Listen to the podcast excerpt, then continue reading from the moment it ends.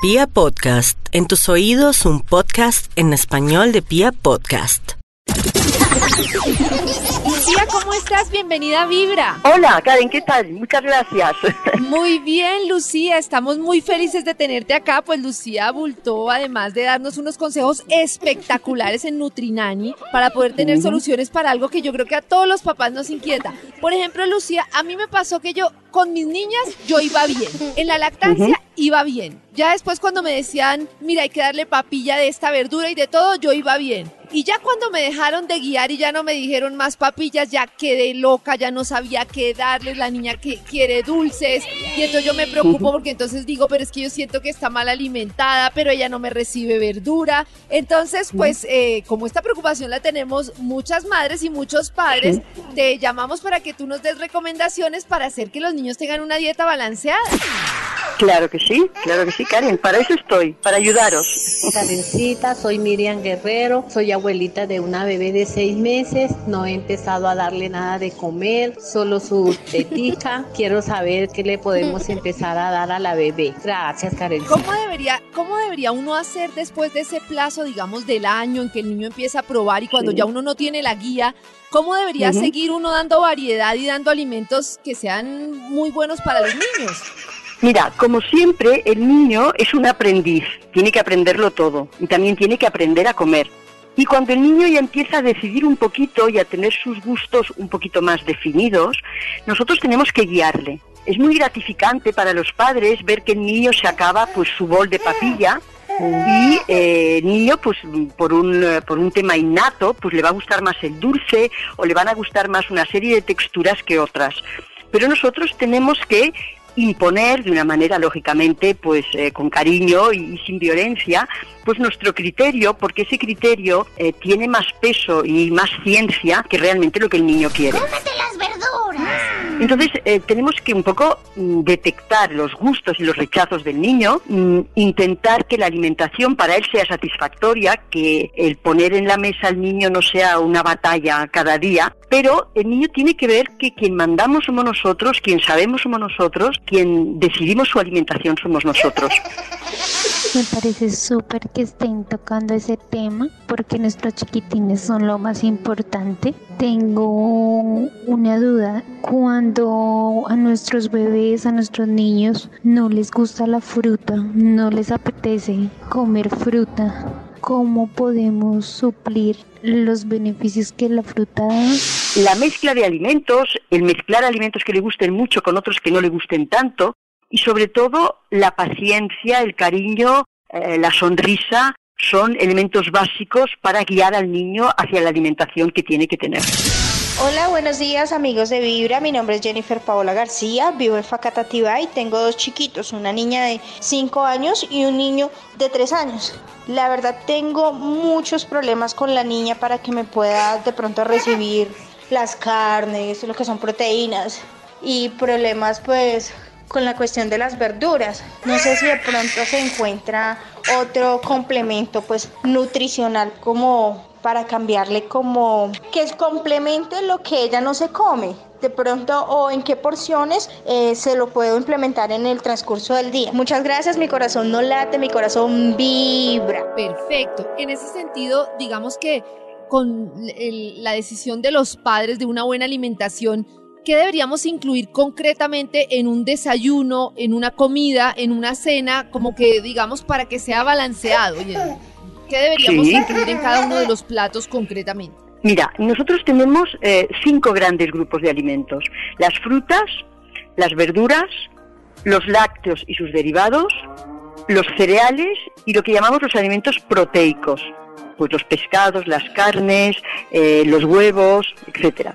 Entonces, todos estos alimentos nos dan unos nutrientes determinados que en diferentes cantidades y combinaciones van a hacer el- la alimentación equilibrada del niño. Mm, En las comidas principales, como son el almuerzo del mediodía y la cena, va a haber un poquito de cada uno de los grupos.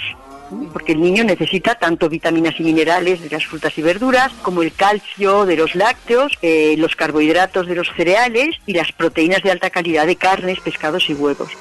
Entonces, en pequeñas cantidades, porque algo muy importante es que el niño a veces nos rechaza la alimentación porque estamos intentando darle demasiada cantidad de comida. Y él ve, y él ve que eso mm, es, un esfuerzo demasiado fuerte para él. Yo siempre pongo el ejemplo de que el niño no tiene la misma talla de zapatos eh, a los dos años que a los cinco, que a los nueve, que a los trece. Entonces, la comida debe ir eh, pues eso, al ritmo que el niño va creciendo. Fíjate, eh, Karen, yo digo que el niño no debe decidir lo que come, tampoco cuándo lo come, pero sí cuánto come. La cantidad de comida sí que es bueno que la decida él. Mi inquietud es la siguiente. Tengo tres nietos, una niña de 15 años y dos mellizos de 9 años. Ellos nunca desayunan antes de ir al colegio. Tienen dos recreos, se les da loncheras y llegan a almorzar a las 3 y media de la tarde. ¿Me podría dar algún consejo, por favor? Mi corazón no late, mi corazón vibra. Perfecto.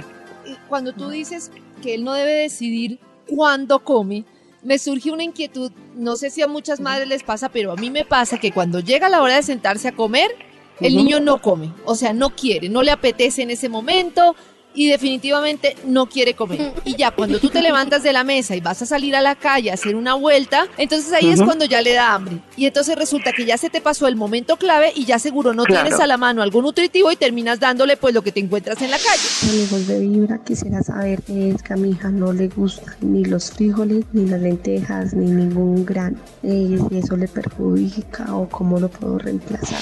Pues allí, Karen, no tenemos que sufrir.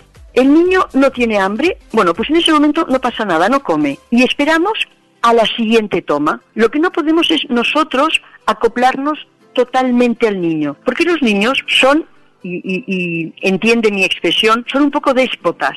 ¿eh? son un poco que quieren que quieren ellos pues eh, son caprichosos. Exacto quieren lo que quieren y son caprichosos.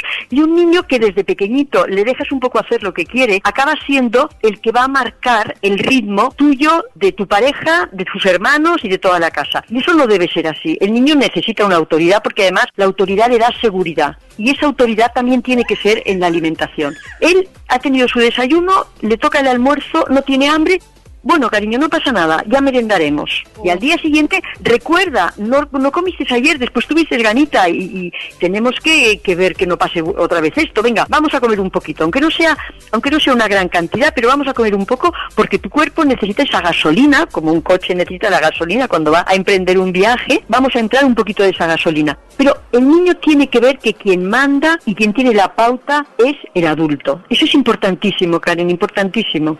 Perfecto. De hecho, también para generar como mayores dinámicas en las que el niño eh, tenga una pauta pero se siente involucrado, tú recomiendas mucho implicar al niño desde la compra. Eso me parece muy bonito.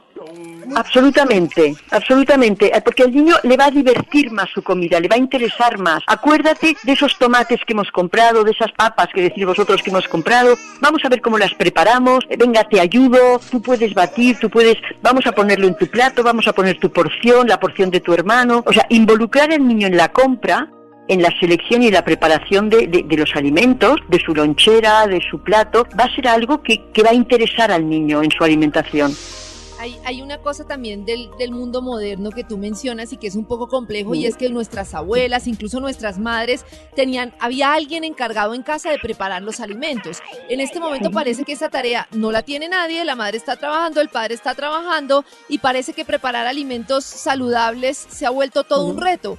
Eh, ¿cómo podríamos organizarnos o hasta qué punto comprar cosas prefabricadas que uno tiene la sensación de que no son lo mejor para los niños? ¿Cómo podemos resolver un poco este tema en la práctica?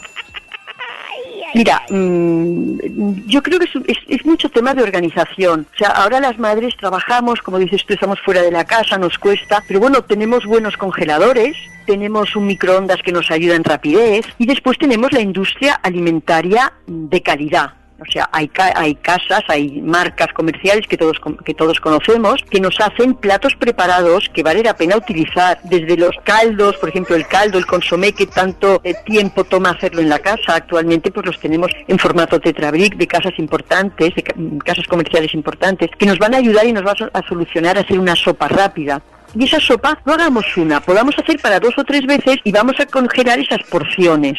Pero claro, tenemos que tener un poco de previsión y cuando salimos de la casa por la mañana, prever que ese alimento cuando lo necesitemos va a tener que estar descongelado. Es cuestión de organización, hacernos un planning semanal, ver cómo podemos introducir los diferentes preparaciones, alimentos, cantidades y con qué técnicas culinarias los vamos a utilizar y tener esa previsión pues de tenerlo comprado, de tenerlo congelado, de tenerlo porcionado. Repito, no es cuestión de pasar más horas en la cocina, sino de organizarnos mejor. Claro, así como organizamos temas en la empresa, en la oficina, en muchas cosas, y parece que a veces esto se nos queda como sin organizar y estamos resolviéndolo en el día a día, ¿no? Totalmente, totalmente. Y vamos un poco, lo que decimos así, aquí a salto de mata, resolviendo y apagando el fuego. Pues no tengo algo, pues mira, entre dos panes meto una loncha de algo o pongo... Pues eso no, porque el niño es muy importante lo que coma. O sea, mm, somos lo que comemos y seremos lo que hayamos comido, no lo dudemos. Buenos días. Mm, tengo una inquietud en cuanto al manejo de las verduras. ¿Qué verduras se deben mezclar y qué no? Pues tengo un nieto de 5 años y quisiera estar pendiente de la alimentación. Muchas gracias. Mi corazón no late, mi corazón vibra. Claro, ¿hay alguna recomendación como para no esconderle, porque no se trata de esconderle, pero como para que el niño vea las verduras, digamos, con mayor aprecio, si se lo, de qué manera se los puedo poner que tal vez en la mezcla o algo sea más agradable para él? Claro que sí. A ver, todos los niños tienen sus eh, prioridades. Y si, por ejemplo, yo recuerdo un niño que le gustaban mucho pues las aceitunas. A los niños las aceitunas, las olivas les suelen gustar mucho.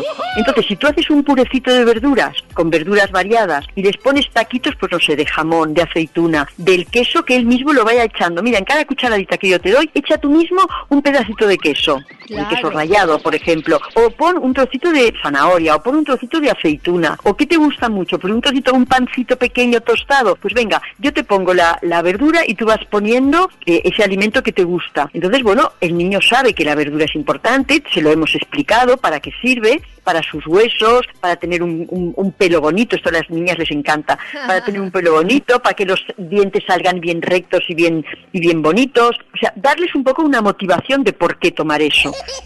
Y entonces ellos nos han ayudado a comprarlo, nos han ayudado a prepararlo, lo tenemos en la nevera preparado. Y tenemos algún alimento más fetiche, un alimento que le guste mucho y él va pues combinando ese alimento con ese otro que no le gusta tanto pero que también lo tenemos que tomar, claro que sí. Claro, hay, hay dentro de estos alimentos algo que los niños no deban comer, que uno iba a decir, bueno, no, no pueden tomar gaseosa o no pueden tomar cierto tipo de alimentos que no deberían consumir los niños?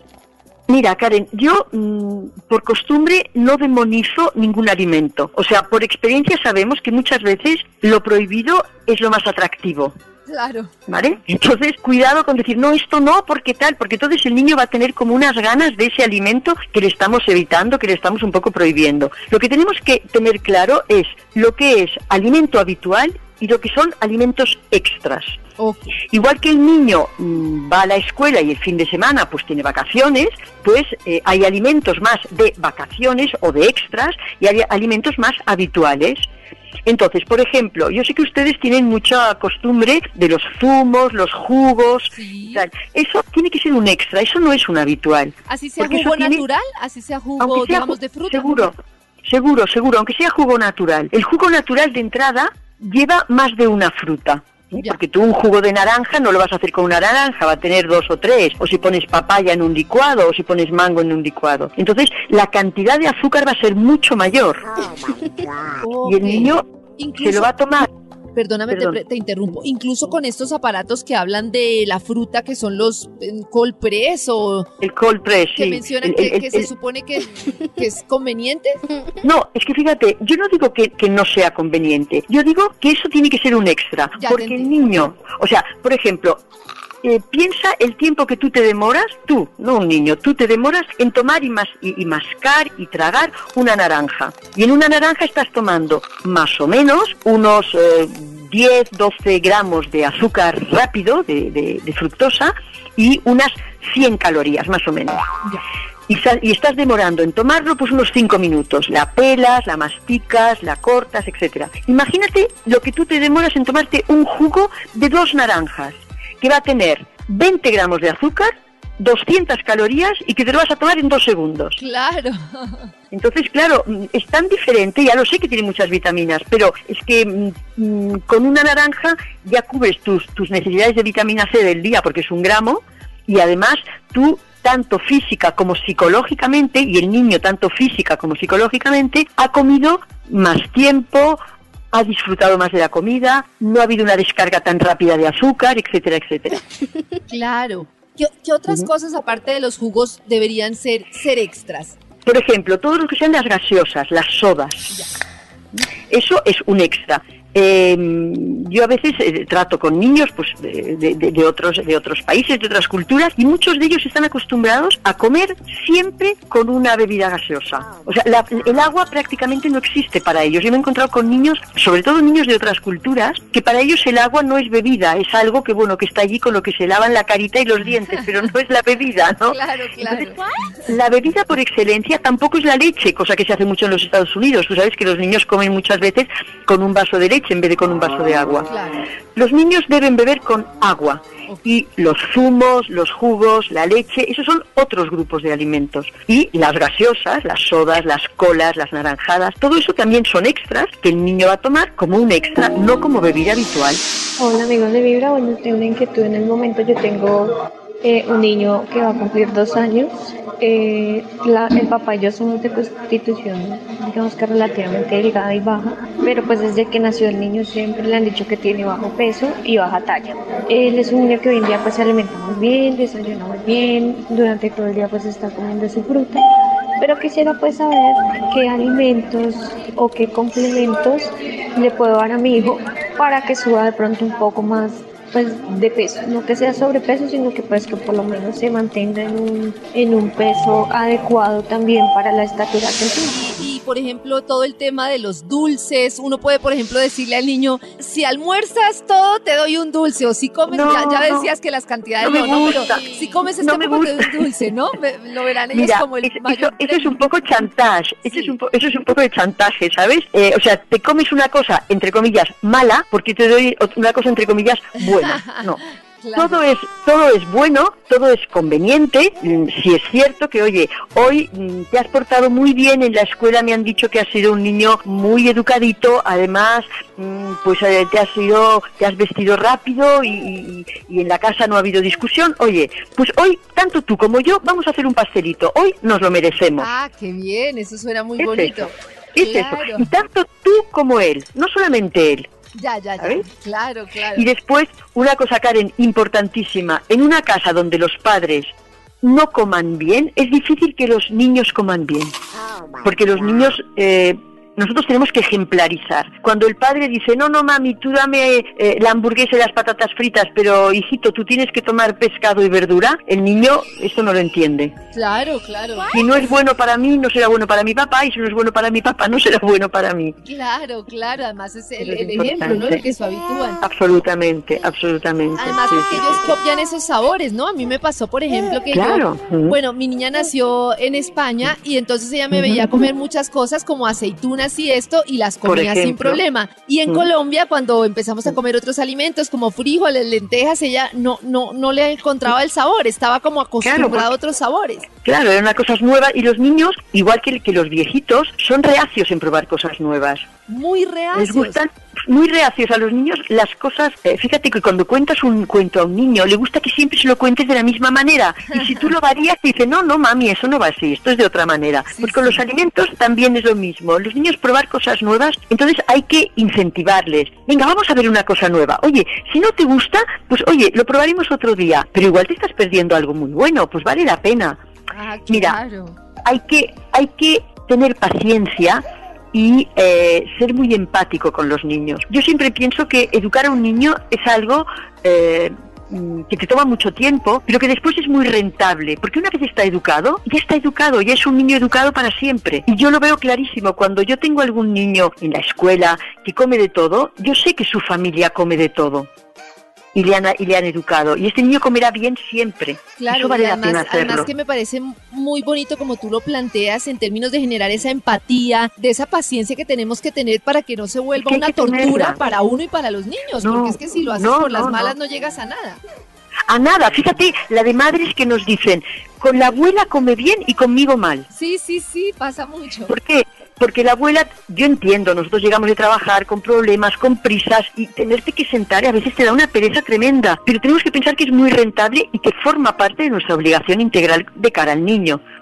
Con el niño tenemos una serie de obligaciones de educación y de buenos ejemplos que en la alimentación tiene muchísimo que ver eso, muchísimo, muchísimo, porque es un futuro. Esto supongo que es así, pero me gustaría que reforzaras el concepto, es decir, el desarrollo mental del niño, por ejemplo, sus habilidades, su desempeño en, en las tareas que se propongan, lo que quiera hacer, está muy relacionado con la alimentación, ¿no? Muchísimo, porque fíjate, un niño que está sano, que, que está mm, equilibrado, eh, estará en, su alimentación. Eso quiere decir que sus, sus aportes nutricionales, pues los carbohidratos, cuya función principal es una energía inmediata. Pues si vamos con poca energía, pues su energía inmediata será deficitaria. Si un niño que lleva mucha grasa será un niño que se nos engordará, será un niño que en el colegio estará mm, estará más desacreditado. Un niño gordito es un niño mm, menos atractivo para los otros niños. Es el menos ágil, es el que no se le pone en el, en el partido de fútbol, es la niña gordita a quien no le queda la ropa como le quedan a las otras. O sea, el, el, aspecto físico del niño acredita o desacredita mucho y eso puede dar felicidad o infelicidad. Y eso lo tenemos que tener muy en cuenta y desde pequeñito. Yo sé que en Colombia tenéis unos índices de obesidad infantil muy altos. Sí. Y eso, mm, a ver, en España también, ¿eh? En España también, pero yo antes de hablar contigo me, he mm, documentado un poquito y más o menos de cada cinco niños eh, en, Colombia, según he visto desde el ministerio, eh, hay uno de ellos que está rozando la obesidad. Ese niño está física y espiritualmente ya em, un poco desacreditado. Está En, un, en, un, eh, en un limbo de riesgo, ¿sabes? Que vale la pena, igual que le vamos a poner bien sus dientecitos si vemos que le salen eh, torcidos, o, vamos a poner unas plantillas en sus zapatos y vemos que, que está pisando mal, pues también tenemos que pensar en su alimentación y no decir, bueno, cuando crezca y adelgazará, cuando sea mayor, porque su aspecto físico ya no digo también el aspecto interno, pero su, aspecto físico va a marcar mucho su desarrollo. Claro, y que tú lo mencionas, y en Colombia sí que sucede, y lo, mencionas en tu literatura, que está muy relacionado con el tema de la creencia que aún persiste de que el niño gordito es un niño saludable, ¿no? O sea, que hay que darles de comer mucho, que coman bastante, eso todavía, todavía sigue... Sí, sí, y es, algo, Karen, que también quiero hacer hincapié. Hay que, em, hay que ajustar las raciones al tamaño del niño. O sea, si un adulto tomamos, imagínate, un trozo de carne ¿eh? de 100 gramos, un niño hasta los 6 años va a tomar esos 100 gramos se van a convertir en aproximadamente unos 60 gramos. Y bueno, pues una preguntita así muy puntual. ¿Qué tiene que ver eh, la nutrición en los niños mayores de 5 años? Mi hija pues tiene unos episodios, unos picos en donde a veces come bien, a veces no come. Me preocupa, eh, está un poquito baja de talla, aunque el médico nos dice que eso es normal, que en algún momento eh, logran su curvatura, pero pues cuál sería una nutrición adecuada y, y, y qué lo que ellos realmente deben comer o si se les debe obligar. Muchas gracias. Mi corazón no late, mi corazón vibra. ¿Podríamos relacionarlo, por ejemplo, con el tamaño del plato o de la mano del niño o algo que, que, para la gente sea más... Me gusta, me gusta, con el tamaño de la manita del niño. El niño, pues la fruta, la cantidad de fruta, si para ti la cantidad de fruta, para la madre la cantidad de fruta es una manzana entera o una pera o una naranja, pues el niño con media tendrá su ración. Y si mi plato de sopa es mis dos manos haciendo un cuenquito, el, cuenquito del niño será sus dos manitas haciendo un cuenquito, haciendo un bowl. Claro, claro, te entiendo perfectamente. Porque ese es su tamaño, no es nuestro tamaño. Yo veo tantas veces cuando sale la bandeja para toda la familia y todas las hamburguesas tienen el mismo tamaño. Y claro, y el padre no es igual que los niños. Yo digo, pero señor, mire usted sus zapatos y los zapatos de su crío. Claro, muy diferentes. muy diferentes. pero la satisfacción de una madre de ver cómo el hijo toma hasta la última cucharada es enorme. Muy bien, hijo, muy bien. Y eso tenemos que variarlo nosotros. Tiene que tomar hasta la última cucharada de su medida, no de nuestra medida. Claro, de acuerdo completamente. Hay, hay unos temas, Lucía, de, de temas que se ponen de moda, no sé si es moda o no, pero que empiezan a sonar de repente en la alimentación y que creo que las madres terminan asustadas y sin saber terminan haciéndolo con los hijos. Por ejemplo, el tema de los lácteos, del gluten. Que no gluten, entonces, ah, por ahí he escuchado que no gluten, entonces a mis niños no, gluten, que lácteos, que no, lácteos, entonces, ¿eso eso sí o no? ¿Cómo decido no, yo? Mira, aquí en, España nos pasa lo mismo, ¿eh? nos pasa exactamente lo mismo. Y yo siempre remito a las personas que tienen esas inquietudes que entren en la página web, porque ahora prácticamente todos tenemos buen acceso, pues al Ministerio, al Ministerio de Alimentación o a la OMS, Organización Mundial de la Salud. O sea, un niño que no toma lácteos está seguramente deficitario en calcio y el calcio es el material que él necesita para crear todos, todo su esqueleto. Entonces, pensemos una cosa, hace unos años la esperanza de vida estaba alrededor de los 70 eh, años, pero ya está alrededor de los 80 y vamos a más. Entonces, ese esqueleto que hemos formado en los primeros años nos tienen que durar muchos años. ¿Y cómo vemos ahora a nuestros viejitos encorvados, que se rompen la cabeza del fémur, que se dan un pequeño golpecito y ya se han roto la muñeca? Mm, a ver, eh, ojo con eso, porque ese esqueleto, esa arquitectura ósea se ha empezado a formar cuando el niño se ha empezado a formar. Entonces, el sacar los lácteos o eh, todo el mundo sin gluten, eso es un error.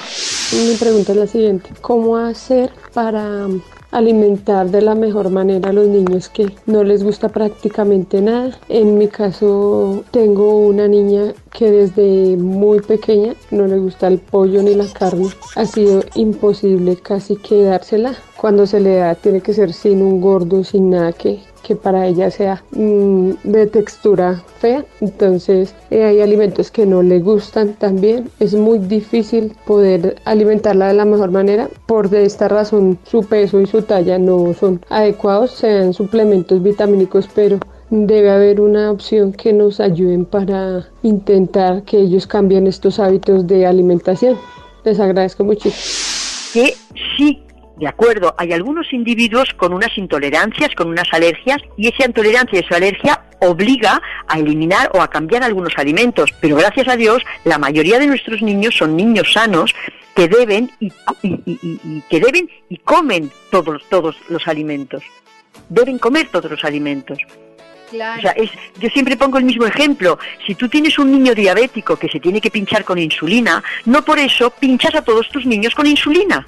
Claro, y es que como hacen el reemplazo en la casa de por decir algo el lácteo por la soya o la soja, como, entonces terminan reemplazándolo para todos, ¿no? Sin saber el. No, no. Eso es un error. claro. Claro, eso es un error. El niño que necesite soja, adelante. Habrá habido unas pruebas médicas, habrá habido un diagnóstico del pediatra, del alergólogo, alergólogo que dirá, mire señora, su hijo por esto, por esto y por esto no le conviene este alimento, lo sustituimos por este otro. Pero será ese niño, ese individuo en particular, que le han hecho un una diagnosis y ese diagnóstico ha aconsejado hacer ese cambio. Pero sus hermanos, los padres no tienen por qué sumarse a eso, no lo necesitan.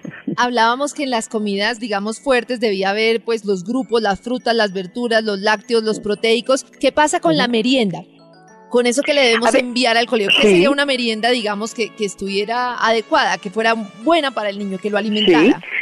La merienda para vosotros, me tú me lo, me lo concretas, es lo que va entre la comida y la cena, ¿no? Entre, eh, hay dos entre, la, entre el desayuno y el almuerzo, que llamamos nosotros, que ustedes llaman comida, y luego están las once, la merienda es más en la mañana, creo yo, que es después del desayuno y antes del almuerzo. Y luego vienen como las once, que para nosotros sería después del almuerzo y antes de la cena. Antes me, ambos me interesan. Vale, perfecto. Mira, eh, fíjate qué fácil. Mm, la, la, la toma de alimentos antes del almuerzo de mediodía tendría que llevar más o menos el 30% de lo que le doy al niño en todo el día. ¿Vale? Que es el desayuno y lo vosotros llamáis la merienda. Sí, perfecto. Entonces, allí vamos a poner alguna harina, que puede ser pan, puede ser unas tortitas, puede ser unas galletas, ¿vale? Una harina, un lácteo en forma de queso, de leche o de yogur. Sí, perfecto. Y una fruta, y una fruta. ¿Por qué? Porque en la mañana necesitamos carbohidratos para energía, lácteo para proteína y calcio, y fruta para fibra y vitaminas. Vale, nos vamos al almuerzo. El almuerzo precisa aproximadamente el 40% de, las de la energía, o sea, de las calorías de todo el día. Y allí va a haber grupo de harinas, los carbohidratos, combinado con algo de verduras, que nos van a dar minerales y vitaminas, algo de proteína, pues la carne, el pollo, el pescado, em, las salchichas, etcétera, y una fruta de postre. Nos vamos después a la comida, a, la toma intermedia entre el almuerzo y la cena. Eso es un complemento que nos va a ayudar a equilibrar el resto del día y nos va a llevar alrededor entre un 5 y un 10% de las calorías totales. Y allí es donde introducimos una segunda fruta, un segundo lácteo, unas galletas, pero fíjate que tiene que ser algo que tampoco quite el hambre de la cena del niño. El niño necesita tres tomas de lácteos al día, porque está fabricando todos sus huesos. Nos tenemos que, empeñar en eso, ¿eh? ¿eh? Los huesos, los dientes. El niño es, necesita una cantidad de lácteo mm, importante, muy importante. Claro, por lo que explicas de la formación de los huesos, maravilloso. He tomado nota de todo, me parece, pero perfecta esa mezcla. Te quería hacer una, una pregunta que, que, sé que muchas madres tienen la duda con respecto al tetero. ¿Hasta qué edad, qué tanto alimenta? A algunos niños, por lo menos a la mía, le cuesta mucho cenar en vez de tomar tetero. A ver, el, lo, que nos, llama este tetero, que nosotros llamamos biberón. Sí, biberón. el biberón, bueno, pues el tetero, perfecto. Eh, de hecho, es una manera muy cómoda de darle al niño una cantidad importante de comida. ¿Vale? Pero ojo con eso, porque muchas veces el tetero, sobre todo el último del día, es un boleto para que el niño no suba de peso. Claro.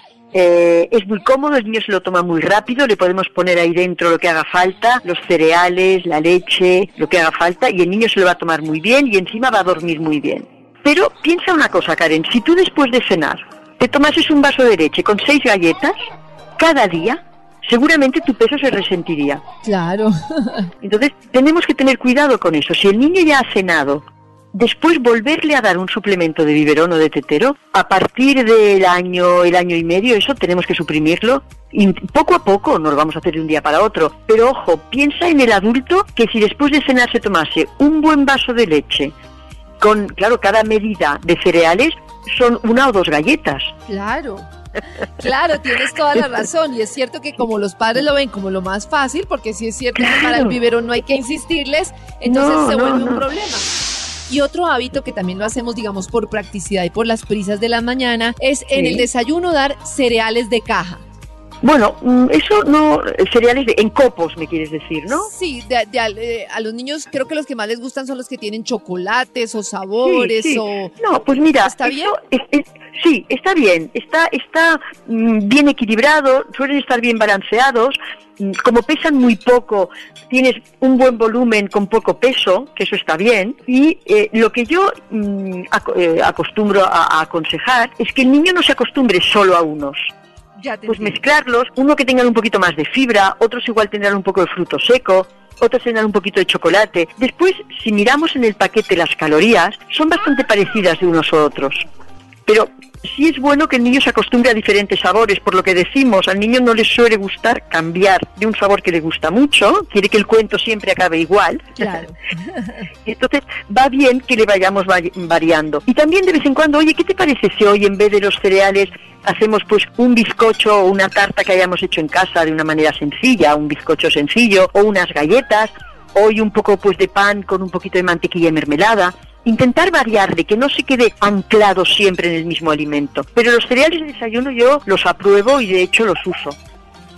Claro, te quería, te quería preguntar también con respecto al desayuno, ¿existe alguna recomendación de sustituir, que también se habla mucho de eso, el pan normal por pan integral o en los niños no deberíamos hacer ese, ese cambio? Mira, em, es interesante que el niño de ya de pequeñito, pero bueno, estamos hablando ya de un niño de unos dos añitos, empiece a acostumbrarse al pan integral. Y así como el arroz integral o la pasta, espagueti y tal, integral quizá es más difícil, el acostumbrarse que en la casa el pan que se haga o el pan que se compre sea integral, tampoco hace falta que sea aquel pan integral negro y duro y seco. No, un pan integral un poco más amable, un poco más eh, fresquito. Pues está bien que el niño desde, desde pequeñito se, se acostumbre, porque normalmente no llegamos a las recomendaciones de fibra que la autoridad sanitaria nos recomienda que son unos 30 gramos al día, de fibra. Pero piensa que eh, un plato de ensalada pues tiene 2 gramos. Ya, no, pensemos, no pensemos que es lo mismo, porque el resto casi todo es agua. Entonces, que el niño desde jovencito, desde pequeñito, se acostumbre a que el pan sea integral, yo lo aplaudo, creo que es una buena costumbre. Lucía, quisiera que le dieras como, como una, una guía en términos de dónde seguirte, de tus redes, de todo, porque hay consejos, como consejos de Nutrinani, para quienes quieren tener más información, para quienes quieren estar actualizados en temas de alimentación de los niños, que me parece que, que además lo manejas de una forma muy entretenida, muy, muy fácil de entender. Bueno, pues oye, yo encantada. Quien quiera consultarme, yo tengo desde mi página web, que a, través de allí me puede consultar y allí también está colgado el libro de Nutrinani, eh, hasta, oye, directamente a mi mail, que está en mi página web.